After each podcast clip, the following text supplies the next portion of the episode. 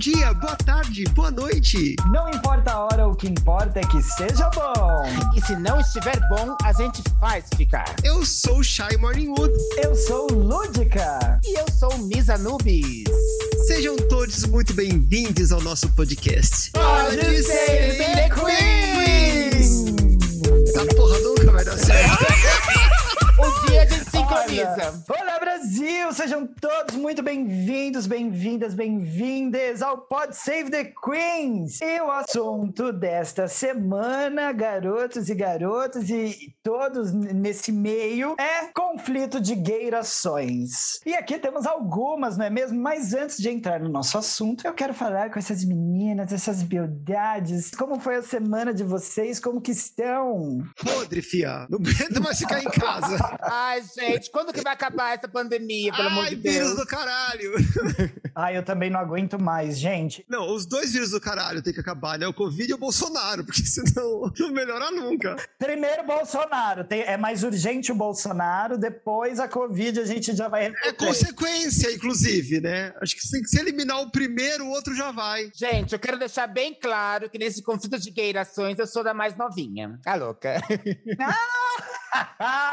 e a mais mentirosa, né? E a mais mentirosa também. Ah, eu quero compartilhar uma coisa muito boa, porque esta semana que estamos gravando esse podcast aconteceu a melhor coisa que podia ter acontecido para mim nos últimos tempos, que é eu estou de férias, Brasil! Eu não aguentava mais! Não acredito! Ai, que inveja! Ai, que luxo! Eu tô acordando meio-dia. Você está em uma das milhares de férias que os professores têm, segundo nossos queridos governadores? Porque, segundo eles, vocês têm umas 30 férias por mês, por ano, né? Sim, a, a gente dá duas aulas e passa um mês em casa. Segundo eles, é assim Exato. que funciona. E nunca leva trabalho pra casa. Nunca. Eu não trabalho. Nunca passa o final de semana corrigindo prova, trabalho. Eu não recebo seis horas diárias, mas trabalho 15. Eh, Isso nunca acontece, nunca. E vocês, meninas, têm novidades dessa semana para nos contar? Conta uma novidadezinha aí, ô, ô, dona Nubes. Gente, dentro de casa não tem novidade. Eu acho que eu quebrei um, gra- um copo essa semana. Vocês podem ver ali. Mas, é- ah, não, mentira, eu troquei a lâmpada do meu banheiro e comprei um ring light. Olha, gente, quanta novidade boa. Tá vendo? Já tem uma novidadezinha. E sabe o triste? É que é verdade.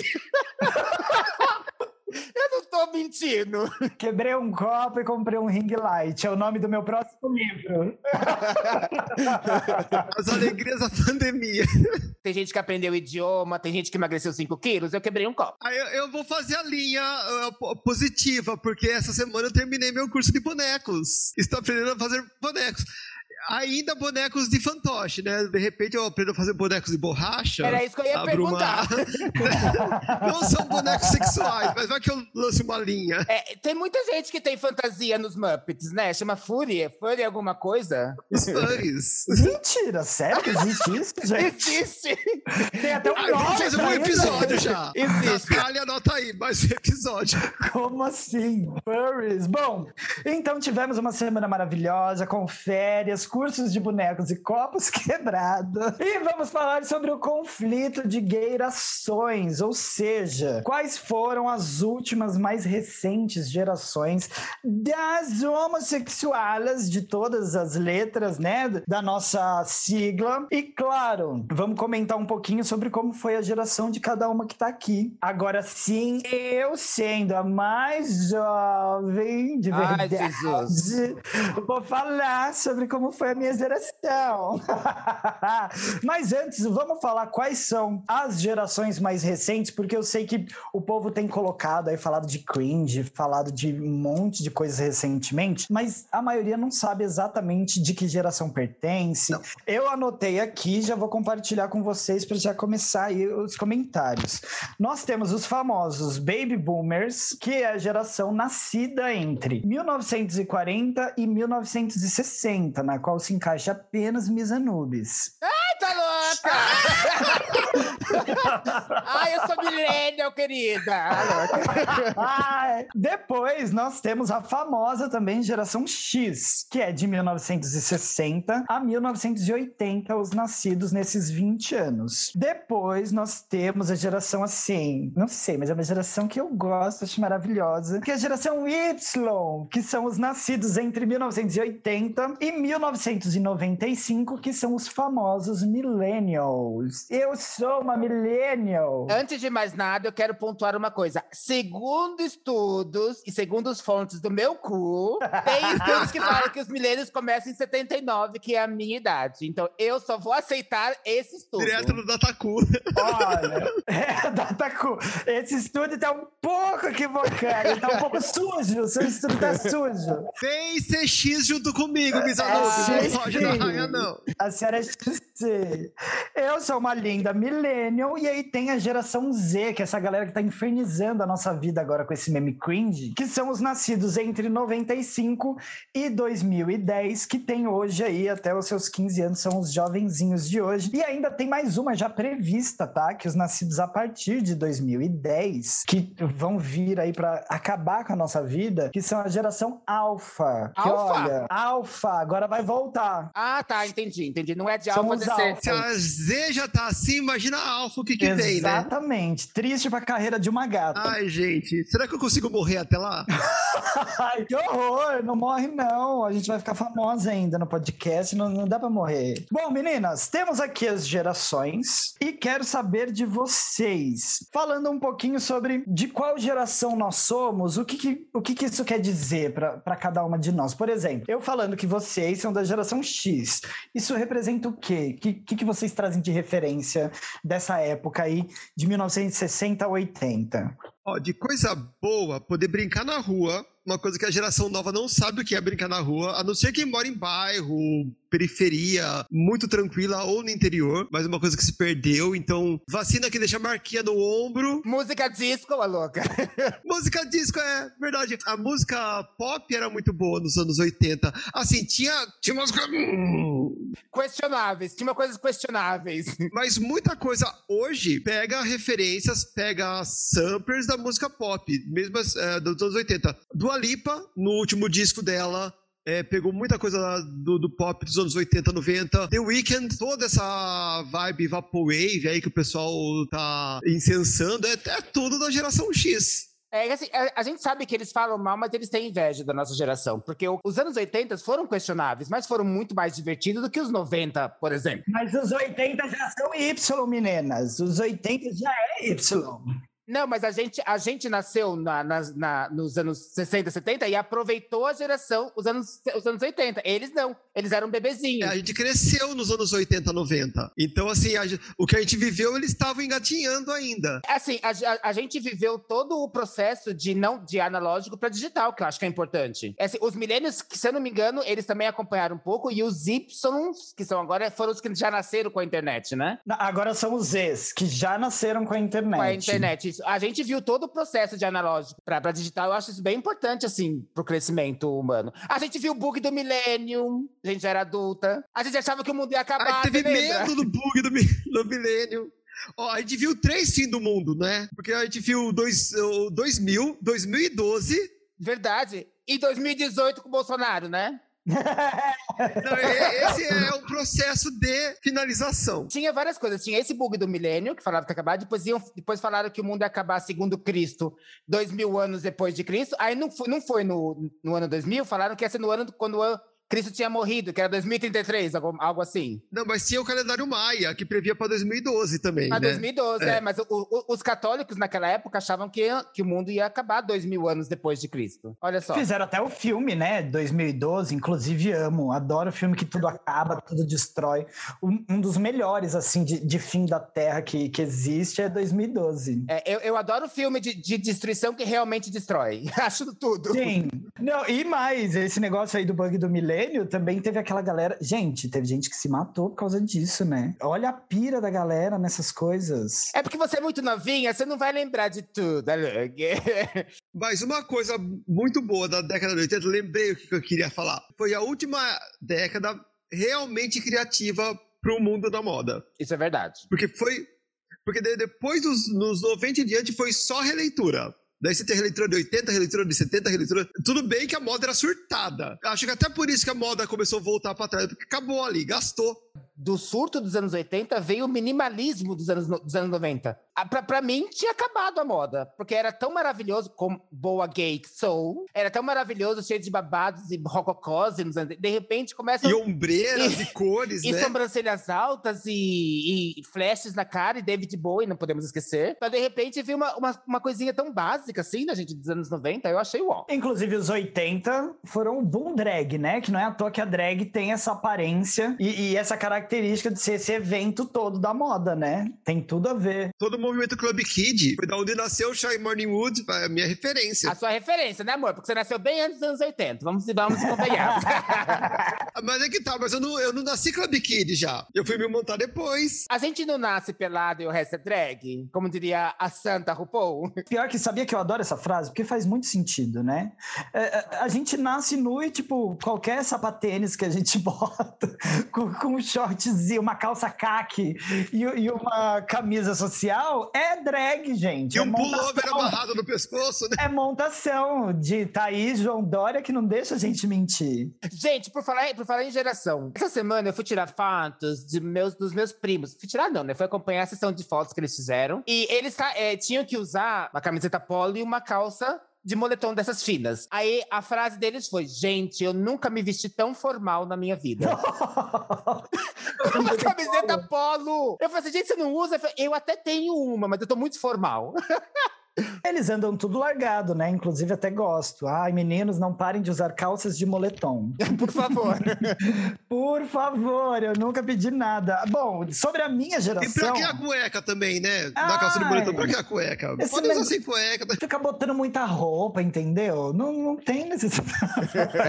Mas olha, eu sou já uma criança que cresceu ali nos anos 90, 2000. Sou da geração Spice Girls, sou da geração Britney Britney Spears, ascensão de Beyoncé e o pop, toda aquela loucura. Foi uma delícia. E também uma criança do axé, né? Como eu já disse. Que só existiram por causa da Madonna dos anos 80. Vamos deixar é... isso bem claro. Que só existiu por causa da Cher dos anos 70. Vai, dá, dá a carteirada. Que só existiu porque antes ela era. Não, antes da Cher não teve nada. Teve sim, ela teve, teve Jesus Cristo, que também era via toda montada. E a Cher pegou essa coisa do Jesus Cristo, entendeu? Vestidinho, que eram amigas, inclusive. Eu tô na Santa Ceia. Inclusive, Believe, Believe era a pregação da Cher Exato. quando ela era discípula de Cristo. É, olha, olha só como Jesus não era cringe, ele usava o cabelo dividido no meio. Ai, a gente chega lá, hein? Vamos falar dessa, dessa bagunça cringe. A gente sabe aí mais ou menos da nossa geração, né? É, crescemos todos aí até os anos 80, 90. Eu peguei, fui crescer ali 2005, 2006, eu já tinha meus 15 anos. Mas comparando assim, o que, que vocês veem da nova geração que vocês falam, gente, mudou demais. Era de um jeito e agora translocou. É essa geração transviada, como é que está? Você quer que eu fale bem ou você quer que eu fale igual os meus avós falavam? Ah, essa geração não presta. Não, o que, qual a sua impressão? O que, que você acha que mudou de muito positivo, por exemplo, de lá para cá? E também, vamos falar primeiro do positivo, depois a gente fala negativo. Tá, eu acho que assim, eles são muito mais abertos, realmente, a tudo que a tudo novo e diferente. Eles não têm tantos preconceitos, eles são mais pra frente mesmo, sabe? Eles, eles aceitam tudo antes de poder entender, ao invés de como a gente fazia, que é negava primeiro e depois ia entender, entendeu? Eles são muito abertos a isso. Eu acho que isso é o mais importante e mais relevante pra gente também, né? Da sigla. Eu acho que é legal eles estarem. Eles estão muito antenados. Assim, é, são, é uma geração meio que nativa digital, mas é, eu acho que ao mesmo tempo que eles são antenados, eles são meio que acomodados. Eu acho que eles esperam que a coisa venha. Eu, eu vejo uma pouca movimentação na busca por informação e querer chegar na, na fonte. Do jeito que vem, eles aceitam. Eles estão antenados a tudo que tá vindo. Eles vão absorvendo, mas é meio, absorve meio sem critério. É, tem, tem duas coisas aí. Primeiro que falaram que essa, segundo estudos, falaram que essa geração é a primeira geração que é menos inteligente que a outra. Isso eu já sabia, né? Que tem... é, é, vocês professores já sabiam.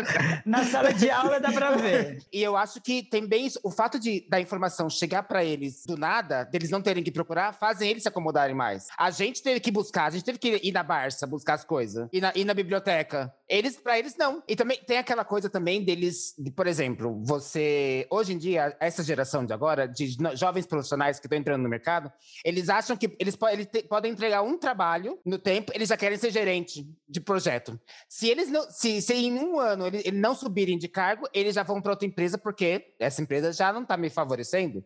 Sabe, eles não têm aquela coisa de, de fazer, eles querem tudo muito rápido, eles querem com 25 anos ser o próximo Mark Zuckerberg. Não tem, como é que chama? É, tolerância à frustração. Exato, falou a palavra. A gente tem um exemplo que aconteceu no, no, Drag Race Espanha há pouco tempo atrás, da Inti, que é a drag Inti, que ela se ofendia com todas as críticas que ela recebia. E sendo que ela foi num reality show pra receber críticas. É o mínimo que você pode fazer e melhorar a partir daí. Ela saiu do, do... Você vai no reality show, sabe que em todo episódio uma só vai ser elogiada vai ser enaltecida. Exato. Antes dela, inclusive, nós tivemos até a Dor Delano, né? Que também é jovem, também é mais nova. E que teve a mesma atitude no All Stars 2, né? Ela não suportou as críticas. Não, e saiu fora. Mas eu vou entrar em defesa da Dor aqui agora. Ai, meu Deus, da onde veio essa voz? Da onde Gente, veio essa voz? Ai, meu Deus, produção! Gente, é nossa voz da consciência e ela é mulher. branca, cis e loira, gente. Como é possível? Ai, delícia! Olha lá, ó, gente. Não, mas eu vi ontem uma entrevista da Dor falando desse momento dela que ela pediu para sair, que ela falou que tipo, ela tava finalizando um álbum, o pai dela tinha acabado de falecer, ela tinha acabado um relacionamento, ela tava muito mal, ela não queria aceitar participar do, do programa, ela já tinha dito que não. Aí o empresário dela insistiu para ela ir, ela acabou indo e ela falou que tipo não tava preparada para aquele momento. Ela falou que tinha acabado uma turnê, pegou qualquer roupa, assim, foi ela sabia que ela não que ela não ia dar conta daquilo. Não só pelas críticas, mas que, tipo, ela não ia acompanhar o programa, ela não tava mentalmente e fisicamente ali com todas as coisas para dar sequência. Então, por isso que ela decidiu sair. Tá perdoada. Tá perdoada. Esse comentário é. ilustra, ilustra muito bem aquilo que eu falei, de não pode acreditar em tudo que chega pra gente. Porque o que, que a gente viu? Aquilo que a televisão mostrou. Se não tivesse alguém para trazer a, a informação, ainda bem que nós temos a Natália, que foi pesquisar o que aconteceu, mas ele podia ficar com essa imagem somente, né? Então. Claro, e, dizer, e eu concordo que não é fácil você receber críticas. Ainda mais quando um trabalho que reflete o que você é como drag queen, como pessoa, você receber crítica que não tá bom atinge o pessoal. Só que a gente tem mais casca dura porque a gente só sofreu crítica na vida inteira, né? Na verdade. E esse pessoal não. Uma coisa que um rapaz falou para mim, um rapaz, não lembro quem me falou. Nos Estados Unidos, por exemplo, eles criam uns meninos que vão que jogam futebol como verdadeiros campeões desde pequeno. Ou seja, eles já começam a colocar na cabeça deles que eles são maravilhosos, que eles vão conseguir tudo, que eles vão pegar a melhor menina da escola, que eles vão ser os quarterback, tudo isso. Fala não pra uma pessoa dessa. É, se bem que não é diferente dos nossos jogadores de futebol, né? Principalmente aqueles que vão jogar na Europa, que no meio da pandemia fazem festa com 500 pessoas e contamina todo o staff da festa. Ainda mais se você for um homem hétero, cis, branco, não é mesmo? Isso facilita bastante. Inclusive, meninas, ó, eu concordo com vocês dessas diferenças aí de geração, mas eu queria trazer mais pertinho, assim, do nosso tema, que é, são as gairações. Para as meninas viadas, a gente até gravou um episódio recentemente sobre crianças viadas. Vamos falar para a geração nova. Como era ser uma gay nos anos 80? é muito difícil. Eu sofri muito. Ai, gente. Gente, eu não lembro. Eu, eu era chamado de Marvin e eu não lembro qual era o personagem gay que estava em voga nessa, nessa época, porque todo mundo me chamava de Marvin. Não era por causa do Marvin gay? Não era da música dos Titãs? Ah, era dos Titãs, é verdade. Sim, sim, era, éramos Marvin, dos Titãs. A, a vida é pra valer. É essa mesmo. Não vai e se, e se eu era a única bicha, a preta e a mais alta, eu sempre ficava por último na fila. Ou seja, eu nunca, eu nunca tive o poder de passar desapercebido. Mas respondendo a sua pergunta, assim, eu vou confessar para vocês que eu não sofri preconceitos, muitos preconceitos, sabe? Eu, eu, não, eu olha que eu, eu acumulo função na minoria, né? Preta, gay. Mas eu realmente eu, eu vivi numa bolha aqui em São Paulo. Teve meus, meus bullying e tudo mais, teve as minhas dificuldades, mas eu acho que eu teve a minha dificuldade com a família, mas eu ainda acho que eu fui privilegiada. E a única coisa que faltava era referência. Apesar da gente ter a Vera Verão e outras referências que eram feitas para tirar sarro dela e pensando melhor, eu acho que elas foram fundamentais, apesar de ser usadas de outra maneira, mas fundamentais para a gente ter uma certa referência na televisão. Foi difícil ser, foi muito mais difícil que hoje, com certeza. É, hoje, a gente teve que lutar muito, eu acho. Até porque nos anos 80, né, o gay era gueto. Era aquela boate escura numa rua perdida. Foi em 90, 2000 que começaram a aparecer boates é, abertamente gays, né? Ou na, o que na época era GLS, né? Eu sou da época do GLS, gente.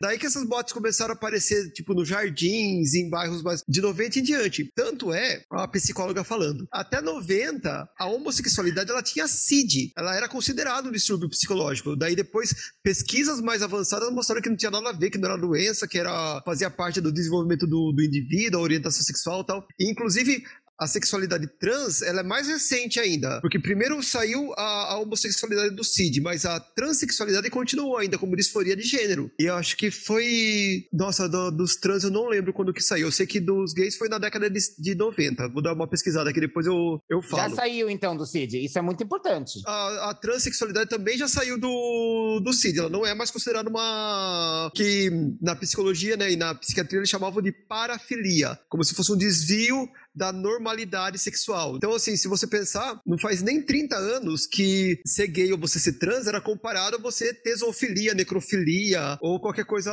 absurda desse jeito, né? Inclusive, essas então, pessoas eram muito colocadas em hospícios, né? Elas eram jogadas lá pela família sem ter problema nenhum, inclusive. Olha, já me, já me arrepiei inteirinha aqui, já lembrei do American Horror Story, a temporada 2. Já me... Muitas crianças que eram crianças ou adolescentes, né, que começavam a, a, a apresentar qualquer traço de homossexualidade era levada no psicólogo para promover a tão eu fui defamada cura gay. E de tanto tentar curar e não conseguir curar, gente, tem algum problema aí, porque se ninguém cura, o que que tá acontecendo, né? Daí eles descobriram que tinham que ser curado. Eu fui em dois psicólogos para descobrir que, que para tentar curar a minha a feminilidade dos meus ser não conseguiram virar drag queen. Eu acho que foi, foi, foi o tiro sair pela culatra. já que não dá pra curar, vamos ganhar dinheiro com isso, né? Inclusive, mesmo já mais recentemente, o Conselho Nacional de Psicologia tendo se colocado já numa posição muito certa sobre isso, que é proibido qualquer psicólogo promover a cura gay, ainda tem profissional que faz. Faz na, na surdina, mas faz. Que absurdo. Dei um Google rapidinho aqui e eu tô passada que a trans transexualidade deixou de ser considerada doença e perdeu o CID em maio de 2019. Nossa! Nossa. É porque assim, eu não sei se vocês viram, uh, tem um certo movimento agora falando que porque para você fazer a transição, a operação, você tem que passar por um psicólogo, ficar dois anos, etc. E, tal, e o médico vai dar, vai dar autorização para você, entre aspas, para você ser, é, fazer a, a transição sexual a operação. E elas estavam querendo assim, gente, não é um médico que vai falar se eu posso ou não, já que não é mais doença, concorda? É, agora eles vão ter que mudar os protocolos. É, nunca foi doença, na verdade, mas já, já que no conceito deles eram, então, tipo, eles têm que mudar mesmo. É, temos muitas mudanças aí, mas tem a ver, né, com essas gerações, porque tudo foi mudando de uma geração para outra. Isso faz até a gente entender por que, que as gerações de hoje, e vamos falar da geração gay de hoje, né? Os adolescentes ou os jovens adultos gays de hoje, inclusive, parecem nem valorizar muito coisas que demorou para um cacete pra gente conseguir, né? Eu ainda peguei uma época ali, né? Eu já era um adolescente bem no comecinho dos anos 2000 e eu peguei uma fase de muita transformação com o surgimento da internet. Gente, eu lembro quando nasceu o YouTube a primeira vez e aí começaram a surgir os youtubers e pessoas falando sobre assuntos que isso para eles hoje é um café da manhã. É, inclusive, eles já nascem youtubers, né? Que eles não gostam de café da manhã, por sinal. É, café da manhã que eles não tomam, mas que eles já nascem sendo youtubers e vendo, assistindo e consumindo, porque o YouTube virou uma outra alternativa para a TV, é a TV aberta, deles. né? É, é a TV. Até eu confesso que eu assisto hoje muito mais YouTube do que a própria televisão Com certeza. é, em si. Mas é, eles não, não têm essa relação com a importância de valorizar coisas muito difíceis de, te- de serem alcançadas, né? E eu lembro de ter crescido assim e, e me entender enquanto gay num período que ainda se falava muito sobre pera, ainda tá muito difícil, a gente tem que lutar. Eu mesmo, por exemplo, já nos anos 2000, eu lembro que tinha uma era tipo um barzinho que todo mundo se encontrava, não sei se vocês vão lembrar o nome. Era Bar da alguma coisa, não sei se era Bar da Gra, alguma coisa assim, que era bem pertinho ali da Oscar Freire. Tinha um barzinho ali, as gays se encontravam lá todo domingo, gente. Ah, e era a matinê das gays, ir lá. E eu ia bonitinho com os meus amigos e tal. Gente, eu lembro de ter apanhado da polícia mais de uma vez, porque eles chegavam lá no domingo, 7, 8 horas da noite, porque os moradores ligavam para dizer que a gente estava na rua e eles saíam espancando as gays todas que tava lá. A, a noite gay dos Jardins acabou por causa disso. É por isso que eu falo que eu acho que eu fui privilegiado. Eu nunca passei por isso. E em Salto, onde eu passei a minha. a- No interior não tinha muito disso, não né? tinha. E, tipo assim, a gente era meio que reverenciado. É, todo mundo sabia que a gente era gay, até falavam mal por trás da gente, mas a gente tinha um certo status na cidade. Eu era a rainha do bairro, na verdade.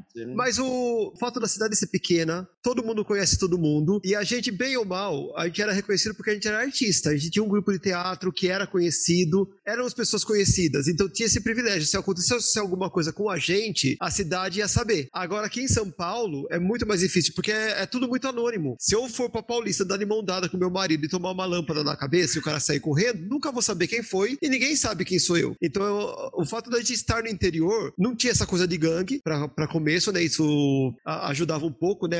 Até tinham algumas tribos, mas não tinha esse conflito como é aqui em São Paulo, né? Que skatista contra skinhead, contra punk, não sei das quantas. Então, eu acho que o fato da gente ter crescido no interior, não sentiu tanto essa violência. Mas a gente sabe que ela existe, que ela era muito marcante Hoje acontece ainda, mas ela tá meio que limitada a certos lugares onde as coisas cruzam. Não sei se é porque ficou tudo muito setorizado, né? Então, por exemplo, assim, você vem pra, pra Augusta, você sabe que a Augusta vai ter gente descolada, vai ter. Você vai ter de um turno na Augusta. Numa, numa dessa, o volume de pessoas não permite que esse tipo de violência aconteça. Mas se, por exemplo, uma build Augusta sair meio perdida num lugar onde não é para ela estar, né, entre aspas, ela pode sofrer essa violência e sabe que isso ainda acontece. Sim, eu acho que assim, eu acho que a- o que está acontecendo agora é que hoje, quando uma gay apanha, acontece, nossa, vira. É noticiado, todo mundo sabe.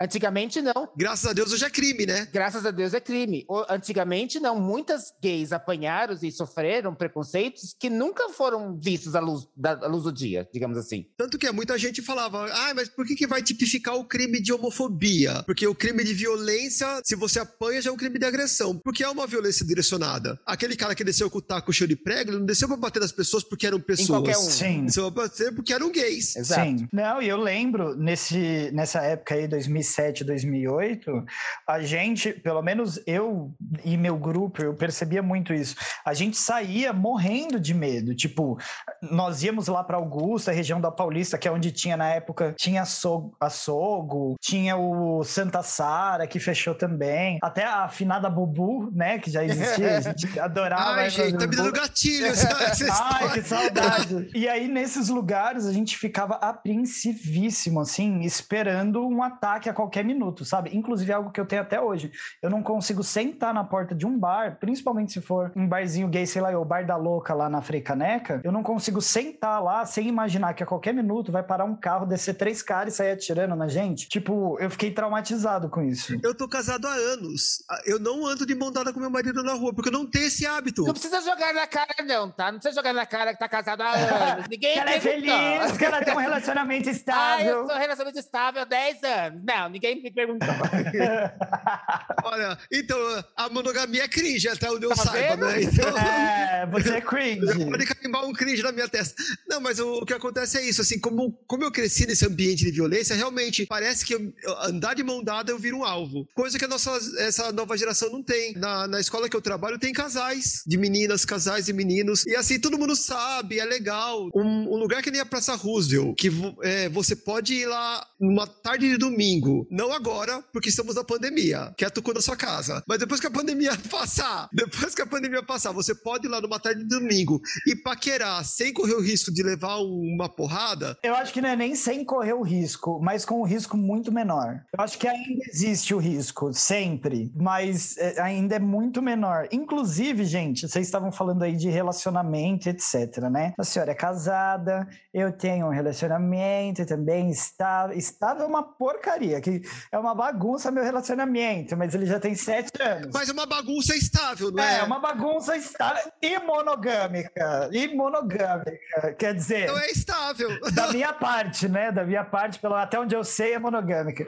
Mas como que era essa questão? Tipo, se a gente for pensar lá no, nos anos 80, 90, quando vocês eram adolescentes, como que era essa questão de relacionamento entre gays? Como que vocês viam isso? O que que rolava? Como que era? Era gueto, tipo, total. A gente só podia ser quem a gente era sábado à noite na balada em Campinas, chamada The Club, e outras baladinhas. Era aí que a gente chegava e na- paquerava e beijava. Saía daí, acabou. É, eu, eu não conheço, e olha que a minha cidade é uma era uma cidade evoluída, né? nesse assunto, mas eu não lembro de ter um.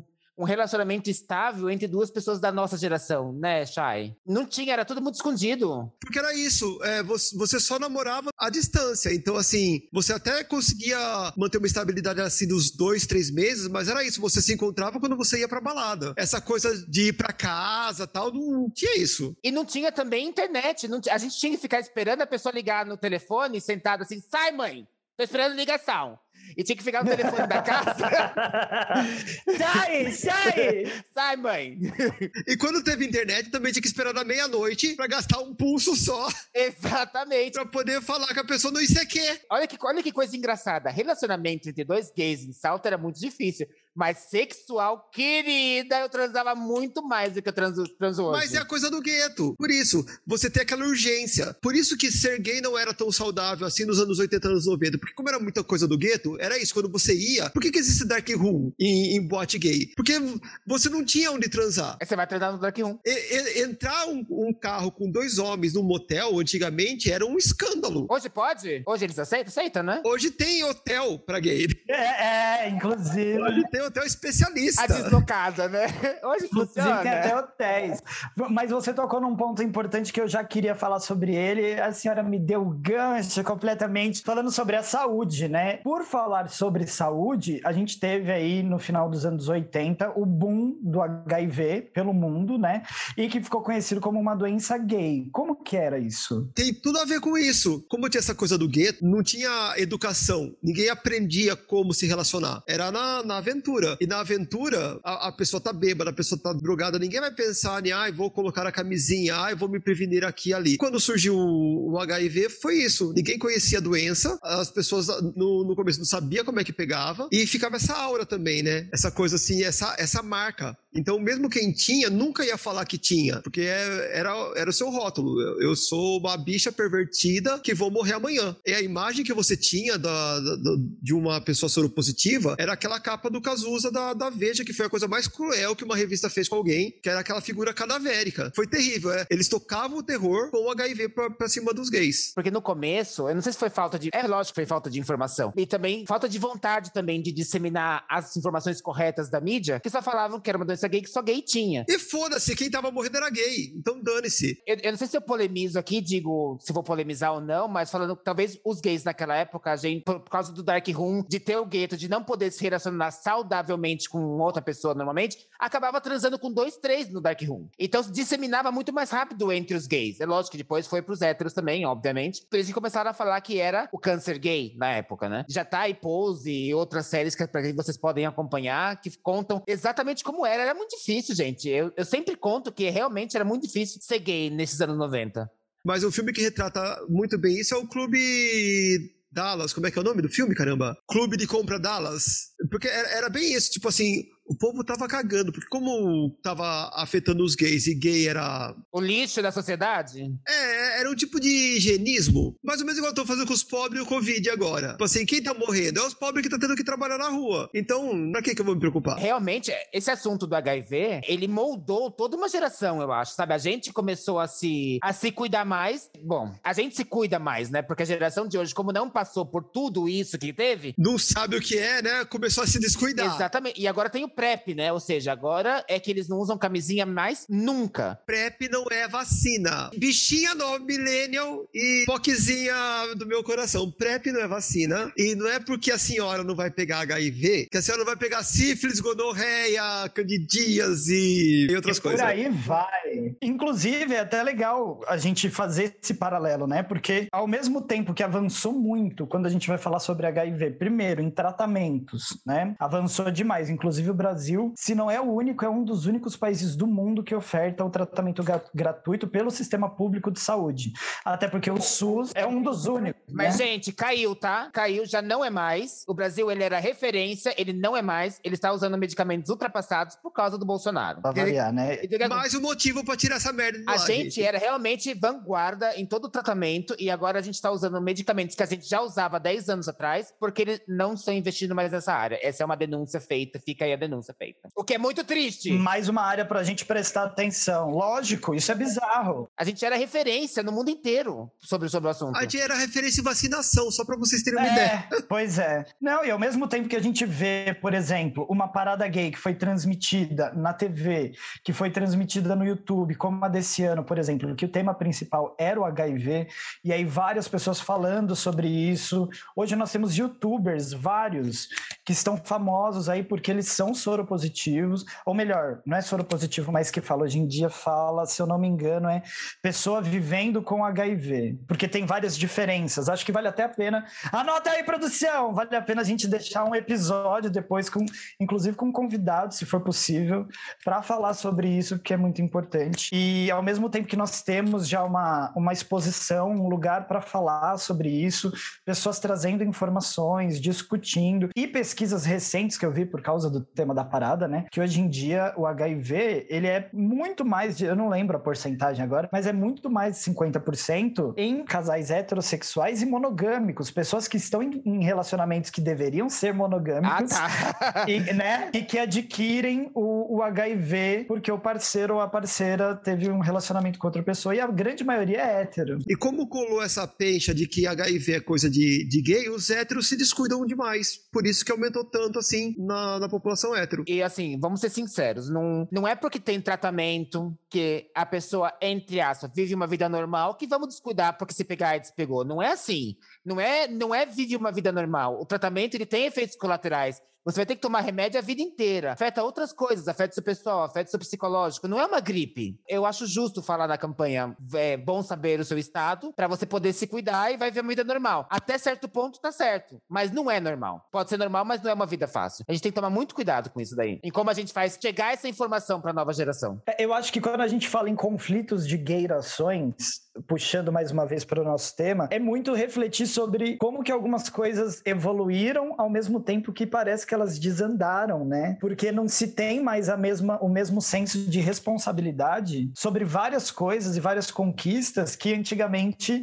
a galera tava ali lutando e hoje em dia, ei, abre mão, até porque nem tem a referência, né? Não tem esse contato. Elas estão menosprezando as gerações anteriores. Nos chamam de Então- cringe? Pois Nos é. chamam de cringe, mas elas não sabem pelo que, que os cringe passaram. E daí o que acontece? Quando você não estuda, você repete um erro. A coisa vai ter que crescer de novo para elas aprenderem que o negócio é ruim para não fazer mais. Sendo que era só elas olharem o que aconteceu há 20 anos atrás, que elas já saberiam que, opa, com isso daí eu não vou me meter. A gente tem um exemplo claríssimo, gente, de falta de respeito com as gerações e com a nossa luta. Porque não, a gente correu, como diria a Lúdica, para esse povo poder andar agora, entendeu? Só que se, se eles não ligarem, eles vão ter que correr de novo. E a gente correu de plataforma e salto alto para elas andarem de tênis.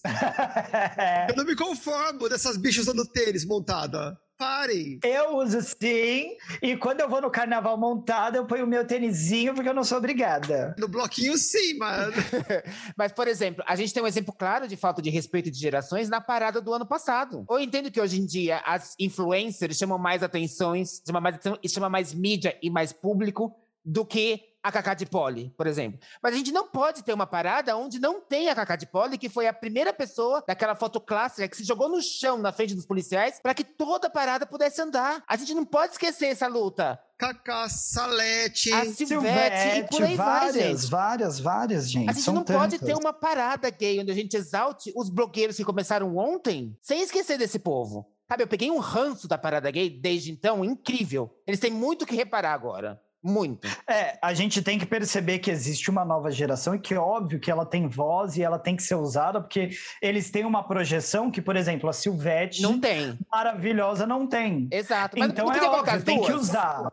Exatamente, tem que usar, mas misturando, unindo, né? Uma beneficia a outra, eu acho que você juntando as duas, é uma, uma pega um público com uma certa referência anterior, que não tinha, e a outra se aproveita da fama e esse- todo mundo sobe junto. O frescor e a experiência estão ali, ó. E é uma coisa que eu vejo muito, inclusive, a Márcia Pantera, Silvete Montilla falando, já vi a Thalia, tava ontem numa live, fiz uma live ontem com a Alexia Twister, é, ela falou sobre isso também, que é importante a gente lembrar de falar das gerações passadas, falar de quem veio antes, de como que isso influenciou positivamente e como que elas correram pra galera poder andar, não é mesmo? Porque se esquece isso com muita facilidade. Tipo, as gays hoje em dia ganhando uma grana aí, né, com produtinhos, né, marcas apoiando, etc. E a gente vê, por exemplo, drags da geração passada, digamos assim, que não, não, não é passada porque elas estão aí, mas a gente vê elas. Eu assisto direto lives delas, por exemplo, toda quarta a Silvete faz.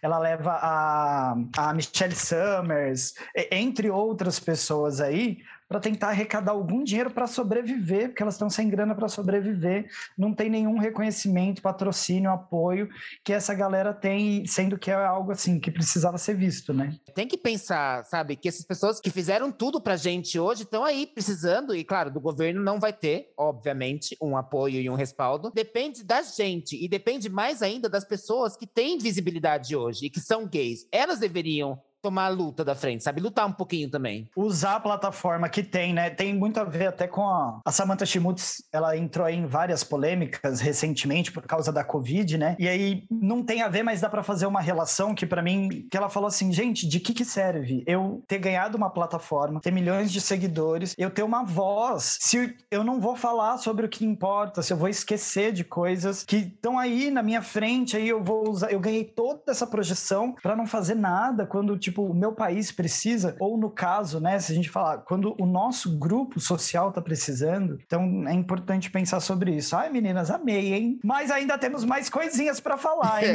Vocês querem complementar essa gente, ideia? Gente, eu só tava achando que esse assunto ia ser só diversão, mas não, gente. Pode save the Queen também é cultura. Ela vai militar. Vamos para a hora da diversão agora, porque eu quero.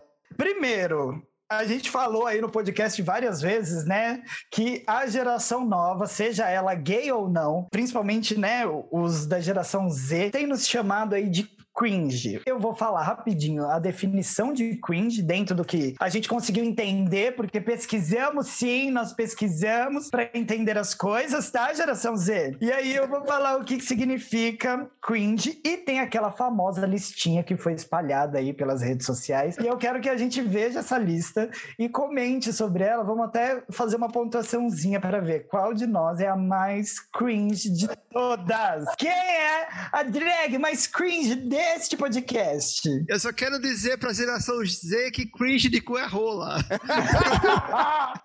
e eu quero duas, por favor. Pede por quilo. Mas enfim, gente, olha, o cringe, para esse povo nada mais é do que uma gíria que eles importaram dos Estados Unidos, né? Que não tem tradução literal para o português, mas o que se aproxima. Eu até assisti um vídeo de vários gringos, de países diferentes, inclusive, né? Falando o que, que cringe significa para eles, e é o mesmo sentido básico que eles dão aqui no Brasil, que é, de maneira geral, falar que é uma vergonha alheia aquilo que a pessoa tá fazendo. É cringe porque é vergonhoso. É, é uma grande vergonha que a pessoa tá passando. E aí fizeram uma lista que viralizou aí nas redes sociais com coisas que são cringe, que eu, eu fiquei completamente passado com essa lista. E a gente vai falar sobre ela agora. Vamos ver item por item, ver quem faz e quem não faz essas coisas e quanto. Já peguei minha cartela do bingo aqui. Bingo é cringe? Ó, eu vou anotar aqui também, tá? Eu já tô com um caderninho. Ó, Anubis, aí eu vou anotar aqui que eu, eu sou competitivo. Ai, né? gente. Eu acho que eu vou ganhar. e eu quero ver quem é a mais cringe. Cada coisa cringe que você fizer é um pontinho pra senhora. E aí a gente comenta rapidinho essa lista. Vamos lá, ó. Coisas vergonha alheia. Produção. É, eu tenho que falar aqui que nasci em 94, então eu sou geração. Você é o finzinho da, da Y. É milênio. Milênio. Lúdica tá anotando que eu também fiz uma pontuaçãozinha aqui. Tô marcando, mas pode marcar aí também que de repente vai que. Ai, eu... vai que perde. É. Vamos lá. Primeiro item da lista. Leitores no geral. Nossa, no geral. Quem leu Harry Potter automaticamente ganha dois pontos. Para! Pode parar essa lista, eu me retiro dessa lista, que eu já ganhei 100 pontos aí. E, então quer dizer que a, a, pra, pra não ser cringe tem que ser analfabeta, é isso?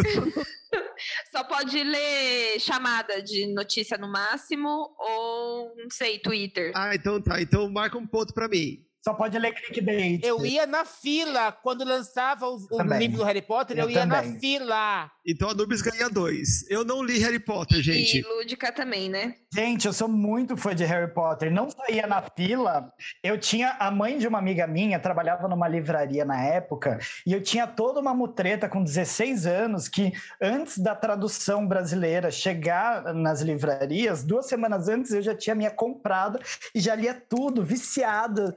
Só... Gente, não. Eu, Marca só... três pontos pra essa viagem. Por favor, é, três pra Lúdica.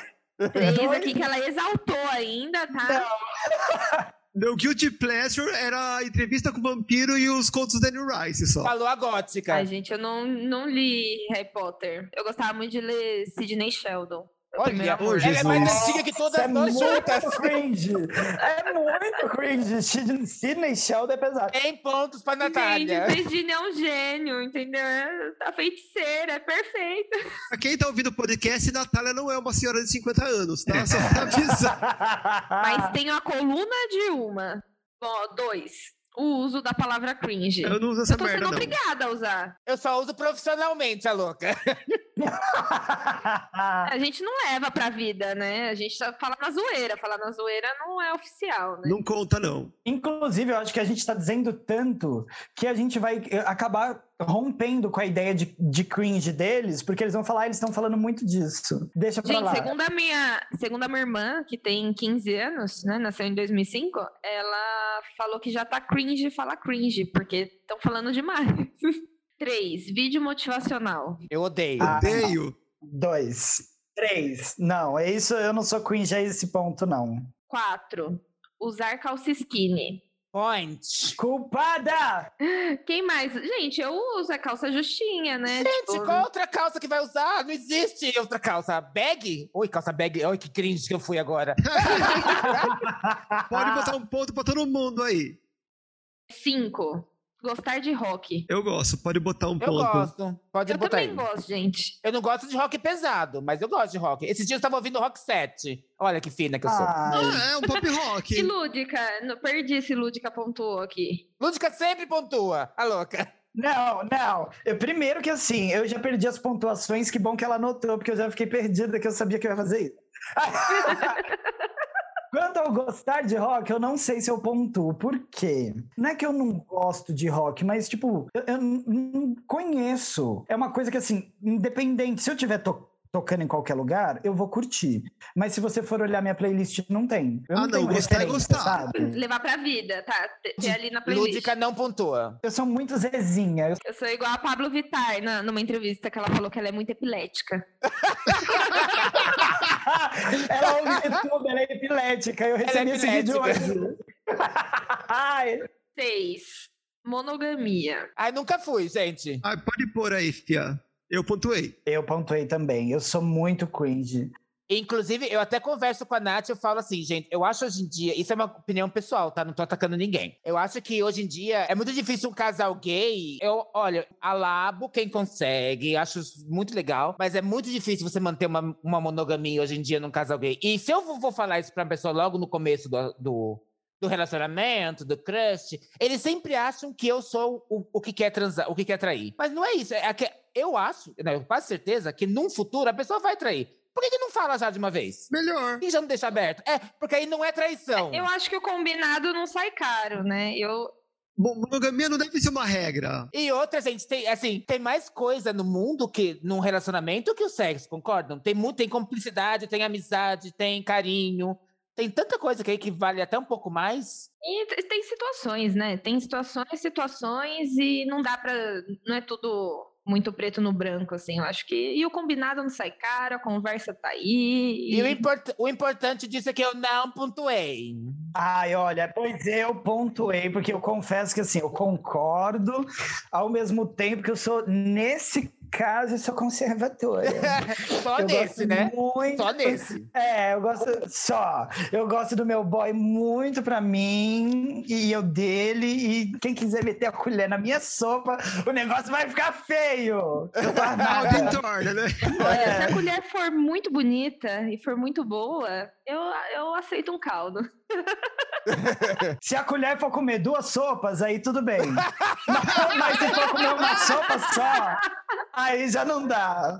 Sete, tomar café. Pelo amor de Deus, né, geração? Como, Por que não como vocês tomar vivem sem café, café, gente? Eu não pontuo, mas eu não pontuo porque. Vocês sabem por que, que eles colocaram isso? Porque eles são de uma geração que, e primeiro, eles ainda nem estão adultos suficientes para ter que trabalhar igual nós, né? Então eles não acordam cedo, eles acordam meio-dia, tá todo mundo tendo aula online, tá todo mundo em casa, eles acordam super tarde, eles não tomam café. Mas eu também não pontuo. Eu só não tomo café. A lúdica não pontua. É, porque eu levanto atrasado todo dia. então não dá tempo. Eu acordo, ai meu Deus, eu tô atrasado. Ai, não, gente, eu preciso de um, de um cafezinho puro sem açúcar pra dar o meu bom dia, assim, porque senão não, não rola, não. Eu fico chateada. Bom, oito. Pagar boletos. Gente, é inevitável, né? Gente, pegando o gancho que a Lúdica falou, é, eles não pagam boleto porque eles moram com a mãe, gente. É, Por isso que não paga boleto. mas eu ouvi dizer que eles não gostam de falar boleto, né? É fatura? É, é que, tipo, eles não, eles não têm essa coisa física, né? É mais o pagar no digital, assim. Então, eu vou pagar uma Ah, conta, tá. ou tá no débito automático, não pegar o boleto pra pagar. Gente, meu condomínio vem no boleto, não tem o que fazer. É, gente, não tem como fugir dos boletos. Da morte do boleto, ninguém É, ou foge. tem vergonha, assim, né? De quando a gente fala, tipo, ai, tá mais bonita que um boleto pago, sabe? Se vocês soubessem, gente, quanto, quanto é bom ter conta em dia, pagar Eles vão conta, é tão descobrir bom. a beleza de um boleto bem pago, na A beleza data. de um boleto. Um código de barra só é ruim quando você tem que digitar o número, né? Que aí dá uma tristeza. É, nove, usar cabelo de lado. Vocês estão se referindo ao cabelo ou à peruca? Porque se for o cabelo, meu cabelinho crespo não permite a divisão. Ele é unidos venceremos, entendeu? Mas se for a peruca, eu gosto de lado. Pontua, Nath. Pontuei. eu não uso nada de lado. Eu, eu uso arrepiadinho, eu de boy uso arrepiadinho, e aí de peruca eu uso partidinho no meio, assim, bem garotinha. O dia que eu ver a senhora partida no meio, eu vou dar na cara da senhora, Lúdica. Partida no meio, não, partida de lado. É aqui, ó, na meio assim, ó, na meiotinha. A Chay pontua? Não, também é sempre pra cima, pra Moicano, trás, arrepiado, é. moicano, é. Eu pontuo porque se eu usar meu cabelo de lado, eu fico igual o Zacarias, dividido no meio, né? Eu, eu tenho que usar de ladinho, assim, pra dar um, um charme, diminuir a, a profundidade da testa. Tem todo um truque. 10. Usar RSRS pra rir, tipo, risos, risos. Uso, uso pouco. A gente usa o Rerê ou o Kaká. Eu uso RS quando eu quero falar normal e uso hahaha quando eu quero, tipo, escrachado. RS é quando eu quero deixar a frase menos séria. Mas assim, É, olha. é um riso suave, né? Isso, é um, Um risinho contido. é o riso Mona Lisa. É, eu uso pra ironia o meu RS. Eu uso uma coisa mais tipo, nossa, você tá desaparecido, querido. Riz, riz. Tipo, o RS, foi sumido. É. Eles riem como, gente? Com, K- mas tem- é com KKK, mas tem um limite de K também, pelo que eu entendi. É, tipo, não é muito Ai, gente, tem uma etiqueta do Pô, carro. tem que ser mais de três, né? Senão vira Klux Klan, né? Eles não têm essa referência. Eu dou risada com, com hahaha quando eu tô no computador. E normalmente quando eu tô andando e mexendo no celular, aí é um botão só, eu caio, eu faço kkkk e, e vai. Eu tô vendo que eu tô ganhando, pessoal. Como sempre. Eu ganho em Eu tudo. tô achando até a gente pouco cringe, tô achando. Calma que não acabou, querida. É, não acabou. Emojis, principalmente o de chorinho. Uso. Aí eu uso emoji, figurinha, GIF. Eu uso emoji, uso tudo. E eu vou ser mais cringe ainda, porque assim, eu comecei a usar figurinha uns meses atrás. Nem Eu não sei me expressar de outra forma. Eu só Nem me expresso eu. por GIFs e figurinhas e eu preciso ter o emoji ali pra dar sentido pro que eu tô falando, sabe? Pra não parecer cruel ou nervosa. É tipo, é meu status ali. o emoji de chorinho é o meu bom dia. Tipo, já acordo derrotada. Então é, é o que eu, dos que eu mais uso. Sou muito cringe. Próximo. Hashtag na legenda do Insta. Ah, eu uso. É, eu uso. uso. Gente, mas não, a gente tem que usar a hashtag pra, pra engajar. Eu quase não posto nada. Eu ouvi a Lorelai Fox falando essa semana que não resolve nada, que não ajuda em nada e, e que é besteira. Tanto que eu até olhei nas publicações dela, ela põe uma hashtag só muito certinha para cada coisa que ela vai postar. Mas no meu Instagram, se eu posto sem hashtag, dá metade dos views. Então, assim, resolve, não resolve. Aí. É, gente. Porra, eu quero ficar famosa, eu vou pôr hashtag. Pontuei. Pontuei. Pontuei. 13, Facebook. Ah, o meu eu tô pras mosca. Não. Eu só tenho Facebook pra quando eu entro em qualquer aplicativo entrar com o Facebook. E eu não tenho que ficar digitando senha. só pra isso que ele serve. É, eu não tenho. Eu uso o meu ainda, acompanho o LDRV, fico lá louquíssima nos grupos, adoro. É, 14. Sapatilha redonda. Essa só Não. serve pra você, Nath. Só pra mulheres. É. Eu acho que essa, essa a gente podia tirar, porque senão fica, fica injusto, né? Ela vai ter um ponto a mais que a gente. Então, não. É 15. Escutar Sandy Júnior. Nem quando eu tinha idade pra isso. Não, também não. Nem- não. Também não. O outono é sempre igual, mas eu tô de boa. Pesquisar o significado de memes. Ponto. Sempre. Ah, eu não. Não. Eu mando pra Bia, já falei aqui, É, né? mas ah, é pesquisar, é pesquisar. Porque sabe quando você entra no TikTok e começa a ver sempre a mesma coisa e fala, o que que tá acontecendo aqui? Aí eu sempre vou nos comentários pra perguntar, gente, alguém pode me explicar? É, eu, como sou muito twitteira, geralmente eu vejo os memes nascendo, né? Então. Ah. Então já sabemos, gente, perguntamos, perguntamos pra Shaima Newwood qualquer meme que aparecer. Pode perguntar. Vou abrir um Twitter. Próximo é esporte de contato. Nem de esporte eu gosto. Bem, Não. Deus me livre. Sexo, conta. Não. não, não pode contar. Não pode contar. Que é o único esporte que eu pratico de vez em quando, hein? É, aí você pode pôr menos 10. Se sexo conta, eu tô 10 negativo na, na pontuação. Vamos lá, 18. Calça legging. Não. Não, mas esse, vamos tirar esse porque só a Nath pode usar. Eu, eu vejo umas Bill indo na academia de calça legging quando eu treino. Mas Isso já é demais, né, gente? Eu. É, gente, porque senão eu vou fazer. Se eu fosse fazer academia, eu tenho que ir de leg, não tem do que ir. Eu só se for com aquelas roupinhas igual do Borá, sabe? Que vem um macacãozinho. Bom, então aqui, né, cortamos 18, ok. Assistir Friends. Eu assisto. Eu assisti Friends, não assisto mais, mas eu tô louco pra assistir esse capítulo especial que lançaram agora. Então pode pontuar. Eu assisto. Pode pontuar, eu assisto tudo e se passar de novo na televisão eu não mudo de canal. Pontuei. Assistir TV. Eu assisto ainda, porque eu sou velha. Não, mas, mas a- a- você assiste TV, TV ou você assiste algum programa específico? Não, programas específicos. Ah, mas é na TV. É. É, que esse povo vê tudo no YouTube. Então, É. Netflix é TV?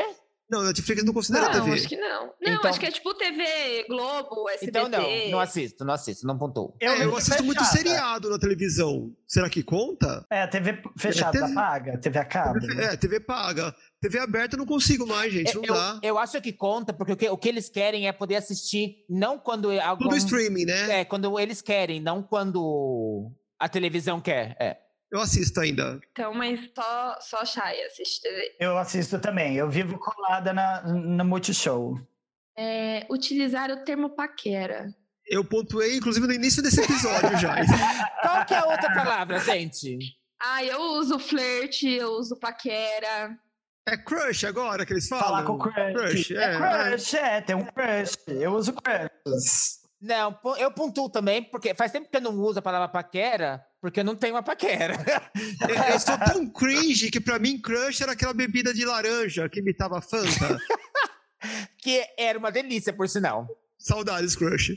Eu gosto de usar o termo, ah, tá de paquerinha. Ah, eu não pontuo nessa, não. 22 aqui. Tatuagem de flor ou estrela? Passo. Eu sou lisinha. E eu tenho um ponto. Eu tenho várias tatuagens. Mas nenhuma de flor ou estrela. E algumas con- contêm flores, assim, mas não é uma tatuagem de uma flor. Eu tenho. Ah, não, a flor tá lá de coadjuvante? Então não conta. É, tipo, eu tenho na perna uma caveirona com umas flores em volta. Tenho no braço aqui uma gaiola com umas flores em volta. Uma caveira com flor é muito cringe. Mais do que isso, é só se tiver um tribal no braço. Eu acho que pontua sim. acho que pontua. Ah, eu tenho uma xícara que tem uma flor. Eu gosto muito de flores, gente. Tá, então pontua, fia. Pontua. Não vi aí não, menina. Agora, estrelas não tenho. Eu sei que estrela no ombro é coisa passiva. É, tem, tem o código, Ai, né? Teve essa moda, teve isso de uma estrela de cada lado, né? E alguém devia ter me avisado quando eu era mais jovem, porque eu dei em cima de várias e depois só o, o atraso. Só descobriu tarde, né? Agora você sabe por que não rolou. é, mó, mó enrosco. Minimalismo. Odeio. Nada de minimalista. Eu também. Totalmente barroca. É. Renascentista horror. Eu sou vanguard.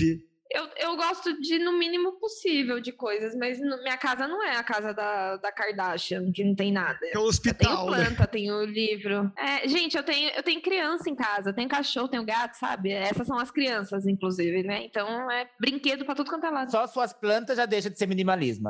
Minimalista. Eu sou acumuladora, colecionadora, tá, tá tudo lotado aqui, não tem onde pôr eu, quase. Disney. 10 pontos pra mim aí.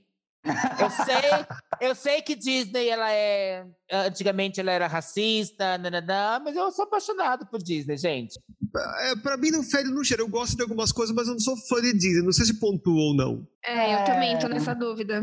Eu pontuo. Eu- Vocês não precisam vamos pontuar, não. pontuar, eu pontuo. gente. Vamos pontuar, vai. Pontua, Gente, pontua. Porque a gente assiste. Lembrando que Marvel e Star Wars também é Disney. É, e agora Simpsons também é Disney, né? Então pode pontuar, pode pontuar que Marvel me pega pesado. É, obsessão pela volta da TV Globinho. Não. Não. Não, não. Não. Por Para. sinal, eu- se falia TV Globo, eu tô nem aí. É, casar antes dos 30. Não, casei depois. In- Inclusive, a gente já até passou dos 30. É. Algo... Eu não sou casada, mas tô juntada. Mas você não quer casar. Não, é casado, gente. Juntou, casou. Não, mas esse, esse sonho de ai, casar, igreja. E ai, casar antes dos 30? Não tem. Não, não pontua, porque você nunca teve essa ideia de casar antes dos 30. É, não, a gente só do- fez economias aqui. Pra que pagar dois aluguéis, pode pagar um só, né? Claro, um contrato. Eu não saí da casa da minha mãe, gente, com 32.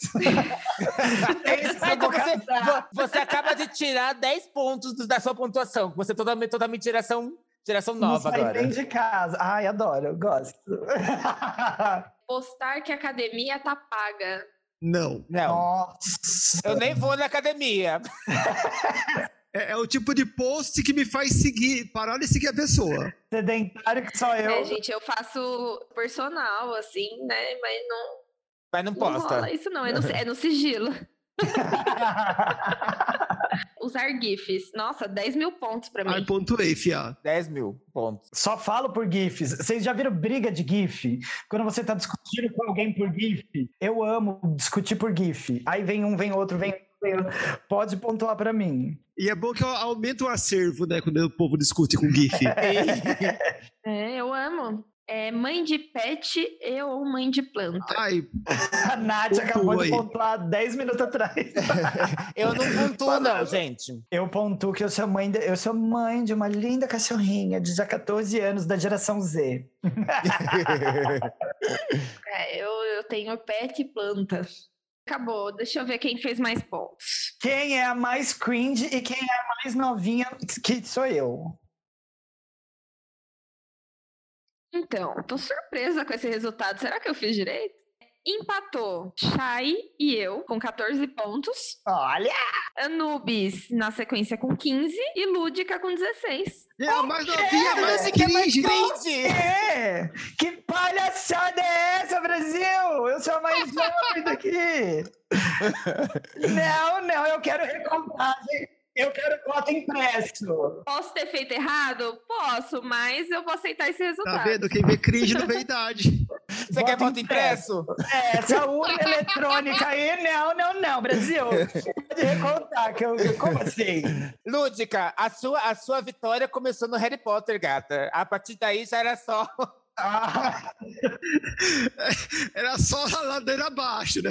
É pra que a gente dê um ponto a mais pra Lúdica do, da questão do Harry Potter, porque senão era pra ter empatado Lúdica e Anubis, Nath e Shai. Então, era pra ter empatado, mas não empatou. Vamos, vamos considerar esse resultado, entendeu? Na, na margem de erro, tá todo mundo cringe aqui nessa turma. tem. Mas eu visto a coroa cringe, a coroa drag cringe de cola quente. Tudo Palmas para a? Lúdica, gente. Ai, obrigada. Inclusive, agora eu queria falar sobre Friends.